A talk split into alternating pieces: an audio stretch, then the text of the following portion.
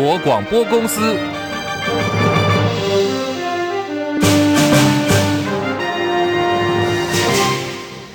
大家好，欢迎收听中广新闻，我是黄丽凤。超丝公司进口巴西蛋争议越演越烈，从政治口水战进入到法律攻防。国防国民党团今天准备了资料到监察院告发农业部长陈吉仲图利超丝。党团的副书记长立委王鸿薇抨击陈吉仲不只是笨蛋，更是坏蛋。昨天开记者会火上浇油，还涉及说谎，疑点越来越多，要求监察院应该予以弹劾跟惩处。陈吉仲不满前立委邱毅跟立委。参选徐巧芯接连质疑进口鸡蛋，还说进口巴西蛋是谋财害命。昨天下午委托律师到台北地方法院提告诽谤，诉请徐巧芯撤文，同时必须刊登判决书的全文。徐巧芯不甘示弱，早上到北检告发畜产会涉及违反银行法，一并告发农业部长陈吉仲涉嫌图利，痛批超私就是高端二点零。徐巧芯说。陈吉仲，我真的是笑他不敢呢，他只敢对我提出呃民事的名誉回复的这个诉讼，但是呢，却不敢对我提出刑事的这个诽谤或是加重诽谤罪，所以代表他知道一件事情，就是他如果对我提起刑事告诉的话，百分之百我坐等法院认证不起诉，所以代表说陈吉仲真的是非常的奸诈。他其实只是为了用提告来转移他的记者会里面很多疑点都没有说清楚的焦点而已。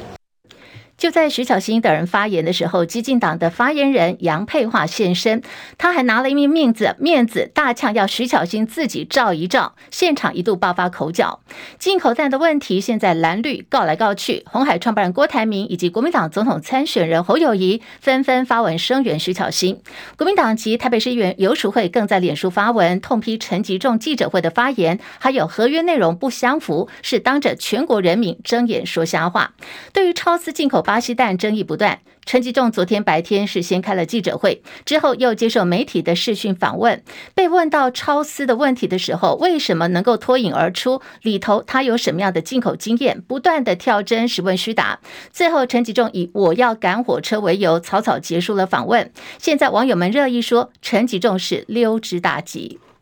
二零二四大选，外界认为国民党总统参选侯友谊和立委傅昆萁的关系紧张。距离大选还有四个月的时间，侯友谊今天呢是继云林拜访张荣卫之后，到了蓝营票仓花莲去拜会花莲县长许榛蔚，还有花莲立委傅昆萁。在花莲县党部举办的黄荣华党部联席汇报上，傅昆萁首次表态，他喊出请支持党的提名人侯友谊，团结一致下架民进党。侯友谊在出访美国之之前，初步整合了蓝营的地方山头，今天破冰了立委傅崐萁。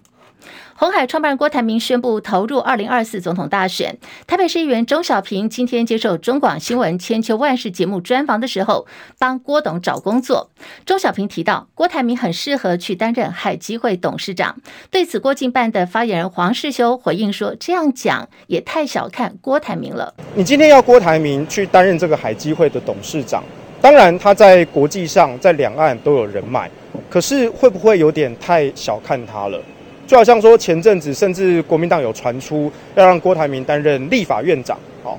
可是一个国家的政策主要其实还是决定在总统，由总统在任命行政院长，好来主导整个国家跟社会的发展，所以我觉得这是一个格局的问题。那钟小平议员的这个建议哈，那我们也感谢了哈，帮郭董找投入，但是呢，我们瞄准的是更远大的目标。升息一律升高，今天清晨收盘的美股道琼大跌将近两百点之多。台北股市开盘之后呢，指数下挫近百点，失守一万六千七百点。现在是盘中下跌了一百一十点，来到一万六千六百二十七点，成交量两千零四点六亿元。好，目前的台北的股汇动态哦，在汇市方面，台币昨天连四贬，今天上演了新台币三十二块钱的整数攻防战。天气方面，气象局针对十七县市发出了大雨特报，提醒受到低压带影响跟对流云系发展旺盛，容易有短延时的强降雨，包括中南部、东半部跟基隆北海岸地区都要严防局部大雨的发生。台北现在温度二十八度，高雄、台南二十九度。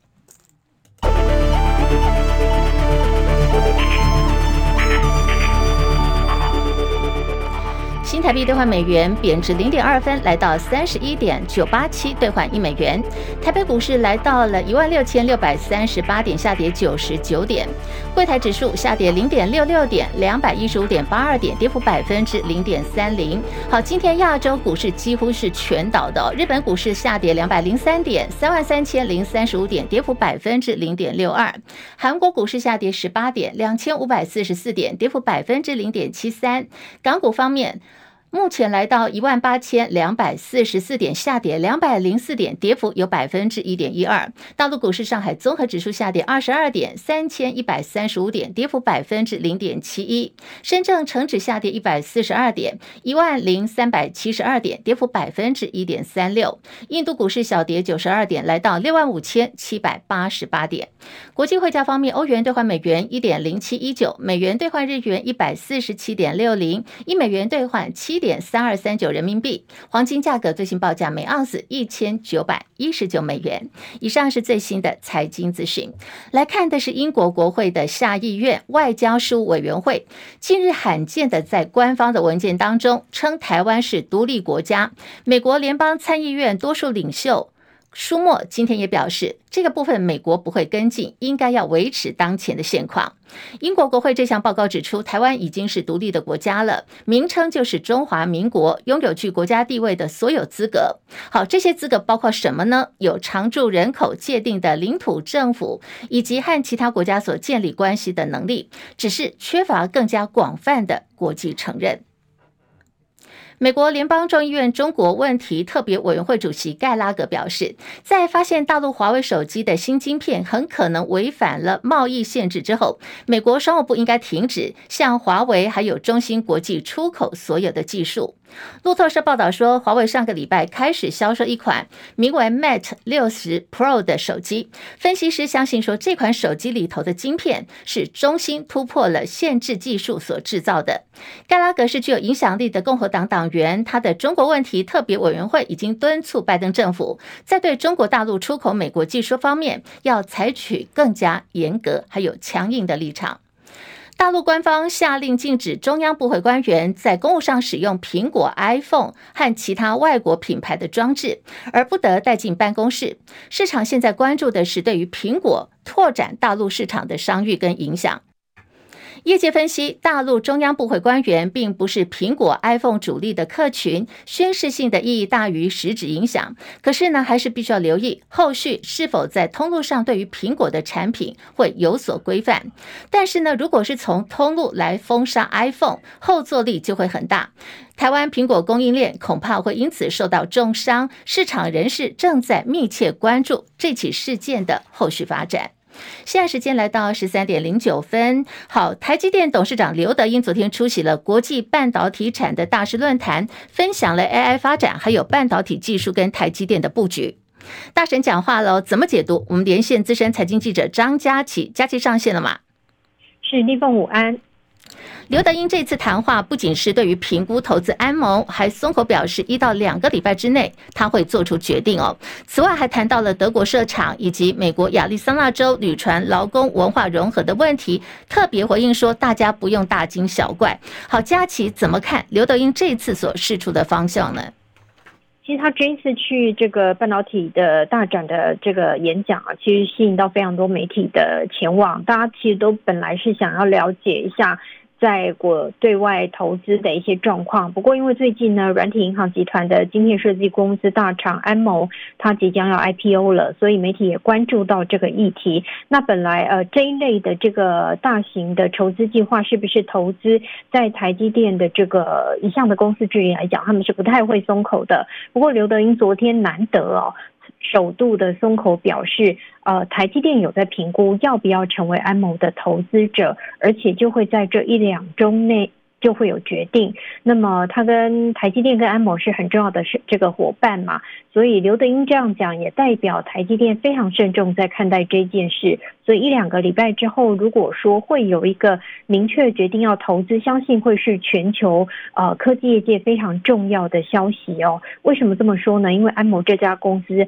非常重要，全球九成以上的智慧型手机都有用到它的技术。那最近呢，它也搭上了 AI 的热潮，因为这个 NVIDIA 推出的晶片当中也有用到安谋的技术，所以说在这个热度之下，好像跟 AI 又沾上边之后是，场对于他未来在人工智慧热潮上面扮演的这个角色呢，非常有期待。加这再加上呢，这一个筹资案呢是相当大筹资案哦，一般的市场的分析师预估是高达六百四十亿美金哦，这其实已经跟 NVIDIA 的这个呃不相上下哦，而且跟呃接近这个。呃，U Uber 在美国的这个公开上市的估值哦，所以是一个相当庞大的这个筹资案，在今年被华尔街视为是美国市场最重磅的 IPO 的案件哦。因此，刘德英的这个说法会引起整体全球科技业的重要的关注，代表他们很有机会进一步来做结盟。那这也对台湾的这个呃半导体产业也起以及这个台积电供应链来说，会是一个相当重要的这个消息。相信整个供应链也都关注啊，立凤是好，佳琪留步哦，就是说刘德英这次的谈话抛出了一些新的风向嘛。那昨天呢，他也谈到有一句话呢，现在市场人士拿来做标题的哦，半导体的发展就像在隧道内行走，我们即将走出隧道，有这么乐观吗？佳琪，其实主要还是因为 AI 啦，因为在先前的 Semi 的会议当中呢。没有坏，没有在 AI 发酵之前呢。呃，谈到这些议题，那因为今年的主轴就是 AI，而且它是逐步在落实当中，是有订单的，跟过去什么元宇宙啊那一类都是不太一样的。因此呢，AI 就成为今年的半导体展很重要的主轴，那也开始应用了。所以说，AI 它在改变大家的生活跟工作形态之后，为半导体产业带来确实很大的这个商机哦。刘德英就说，这个接下来十年会看到 AI 应用在许多很。实际的这个工作上面，例如像是翻译呀。或是影片啊、商品推荐啊、脸部辨识等等，也因为 AI 的运用，到目前为止你很难想象它会推进到什么层次哦。所以刘德英才会说，这个 AI 的这个发展会让半导体产业走向一个新的境界哦。相信这他在克服这个呃一些技术上的问问题之后，特别是现在台积电 c o a s 产能持续在增加当中，可以加速 AI 的运用，应该是可期待的立凤，好，我们非常谢谢佳琪的观察还有分析哦。那么隧道呢？这是刘德英讲的，他说我们即将走出隧道，半导体的发展就像是在隧道内行走。真诚的希望这个隧道的长度不要太长哦，像是北宜高的雪山隧道，十二点九公里这么长就不妙了。好，继续来看的是违建回力标吗？副总统赖清德新北万里老家被指是违建，新北市政府昨天早上先认定了建筑物是违建，不过到了傍晚又改口了，说如果能够证明这个建筑是在民国七十年二月十五号以前就存在的事实，就可以来认定合法房屋。对此，赖清德今天也亲自回应说，我们。家是公寮，他说并没有违反区域计划管制的要求，也没有违不违建的问题。他提出了好几大理由，像是门牌号码在民国六十年就已经存在了，他认为这个就是证明。我们家是公寮啦，矿工的公寮，那个老房子是我出生长大的地方。啊，也在民国六十年左右就拿到门牌号。北部的区域计划施行对建筑管制开始日期是民国七十年二月份。那换句话说，那个房子的存在，在根本上是没有违反区域计划管制的啊要求，也没有所谓违不违建的问题。那至于新北市政府曾经在一百年进行合法、合发、合法房子。啊，要点哈，是在一百年十月份发布的。那我们家那个老房子，其实年久失修会会漏雨，所以呢，我们在民国九十二年到九十三年之间，啊，我妈妈跟我们兄弟啊就把它修建，所以基本上应该也没有违反新北市政府的相关规定啊。好，这是今天的赖清德，他否认了老家是违建，他强调我们家只是公寮而已。好，民众党总统参选人柯文哲继昨天他公布了老人照护、老人健保、医疗市场等医疗政策之后，今天在加码第二波，主题呢是人权自主、安宁善终。柯文哲表态，他赞成代理育母还有安乐死，强调说看不出有什么理由要禁止哦，承诺他当选总统之后就会进行推动。每个人出生的时候。就是有一定有些人会因为不同的原因呢，没有子宫了，但是他有卵巢啊，所以他还是可以精卵结合嘛，哈，还是可以有自己的小孩子。问题是，他要有一个有人可以当代理孕母。啊，这听起来好像，那如果你问我的话，我就啊，这个就很简单啊，这个有什么困难？为什么要阻挡？有人因为他没有子宫，他需要另外一个人帮他。怀那个怀孕那个小孩子，我觉得我个人是想不出为什么要反对啊。一个听起来没有什么问题的法令，为什么历经将近二十年，你知道吗？在躺在立法院，我我是无法理解的。柯文哲表态赞成代理孕母还有安乐死。那么值得注意的是，在今天看到独派色彩浓厚的前总统陈水扁民间医疗小组的发言人陈昭资也现身了柯文哲的记者会现场，是否就代表着独派的新动向呢？引发关注。另外，在国民党侯友宜方面，他提出老人健保政见，六十五岁以上民众跟五十五岁以上的原住民都享有排付之后全额的补助健保。那么，针对一连串由侯友宜所端出的老人，还有一些长辈族群的照护政策，卢秀燕说：“将心比心，六都能，全国一定也能。”寇世京报道，台中市议会召开临时会，国民党议员刘世洲执行市长，针对侯友宜提出老人健保排付后全额补助的看法。卢秀燕表示，这是她第一次竞选市长时的证件。目前台中市的老人健保补助方案是有排付，四年来享有健保补助的长辈约四十万人，占公民数百分之十五，一年约台币一万元。政策实施后，受到市民好评。卢秀燕指出，每个县市财政状况不同，六都几乎都有实施老人健保补助，非六都的县市几乎无法实施，这叫非六都的长。长辈情何以堪？卢秀燕说：“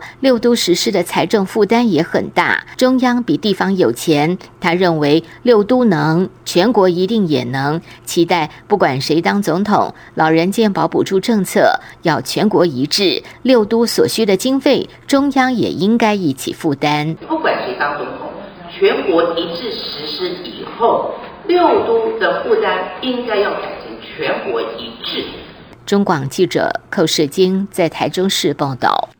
国民党中常会昨天正式提名台北市议员钟小平参选北市中正万华区立委，引发党内的反对的声浪哦，包括台北市议员郭昭言还有应小薇都发生抗议。党部主委黄吕锦如更传出已经向党中央请辞了。好，今天钟小平是接受了中广新闻千秋万世主持人王浅秋的访问，强调他会去拜访郭昭言、应小薇还有黄吕锦如，也说自己呢。会逛街善缘，国民党非常需要黄女诸位，因为不止我这个区小鸡，还有七个小鸡，还有一个是大老母鸡，就是那个侯友宜，所以呢，我们也会拜访他，就是需需要候选人跟党部的辅选才会顺利当选的。第一个是黄吕的问题嘛，嗯，那第二个呢，这个应小薇跟郭昭岩，我们当然要去拜访嘛。缺一角都是非常严重的事情，对不对？那我也我也讲了嘛，这次虽然我民调胜出，可是也谢谢这个应晓薇跟郭兆元同志的承让，基本以和为贵，然后广结善缘，方向才是选举的候选人的态度跟方向，这样才是对的，对。位在台北市松山区八德路上的台北金华城拆除改建金华广场四栋办公大楼，不过呢，今天早上却传出有公安意外，当时是一辆吊车哦，在施工的时候突然间就倾倒翻覆了，这名吊车的驾驶受困车子里头一个多小时才脱困，幸好意识清醒，目前没有大碍。台北市劳检处立刻到现场进行劳检，初步研判吊车负重过重，违反了启动升降机具的安全规则，依。照治安法开罚雇主三万元到三十万元。台北市知名的私立在兴小学爆出了掏空的丑闻，这是学校董事长张光正，还有校长杨恒以及其他的七名行政人员，涉嫌从二零一三年开始到今年，总共十年的时间，侵占由学生家长所支付的教学费用，侵占的总金额超过新台币四千万元。整起事件由民众检举之后，台北地检署昨天指挥调查局台北市调处对在兴小学董座的住处等十二个地点同步进行搜索，也约。谈了董座张光正等人依照违反刑法公益侵占以及洗钱罪嫌进行侦办，在今天，检察官已经谕令张光正以一百五十万元交保候传，限制出境出海。日本媒体报道说，日本首相安田文雄出席在印尼所举行的东协加三高峰会当中，跟中国大陆国务院的总理李强为了核处理水的排海问题，在会场当中哦，两人是针锋相对，争执互呛。新华社报道说，李强在东协加三高峰会当中指责日本排放的是核污染水。李强说，日本排放核污水关系到全球的海洋生态，而且对于全球人民的健康安全都已经产生了重大的影响。敦促日本要负起来处理相关的问题，同时要跟邻国充分的协商。而根据日本外务省所发布的新闻稿，岸田文雄在会中详细说明了福岛核一厂含氚废水的排海作业，说日本的核处理水在国际社会当中已经获得到广泛的理解，日本也正在跟国际原子能总署密切合作，以科学证据为基础，用高度透明的方式向国际社会仔细来做解释，而未来。日本也将会继续的这样做下去。二十国集团 G 团体高峰会后天九号开始要在印度举行两天，中国大陆国家主席习近平确定缺席。对此，白宫国安会战略沟通协调官科比今天表示，虽然美国总统拜登对习近平不出席哦感到失望，不过最近这几个月的时间，包含了美国国务卿布林肯、财政部长耶伦跟商务部长雷蒙多都已经去访问大陆，跟中方有所对话跟沟通了。科比强调，对话才是解。解决问题的办法。另外，针对拜登跟习近平到底什么时候能够进行拜习会，今年十一月份的旧金山亚太经济合作会议，两人有机会碰面吗？科比说，目前还没有决定。不过，拜登呢是非常期待能够跟习近平在合适的时间跟地点，用合适的方式再一次的进行会面跟沟通。在此同时，参加东协峰会的南韩总统尹锡悦积极寻求韩国跟中国大陆、日本，希望可以来恢复合作交流关系。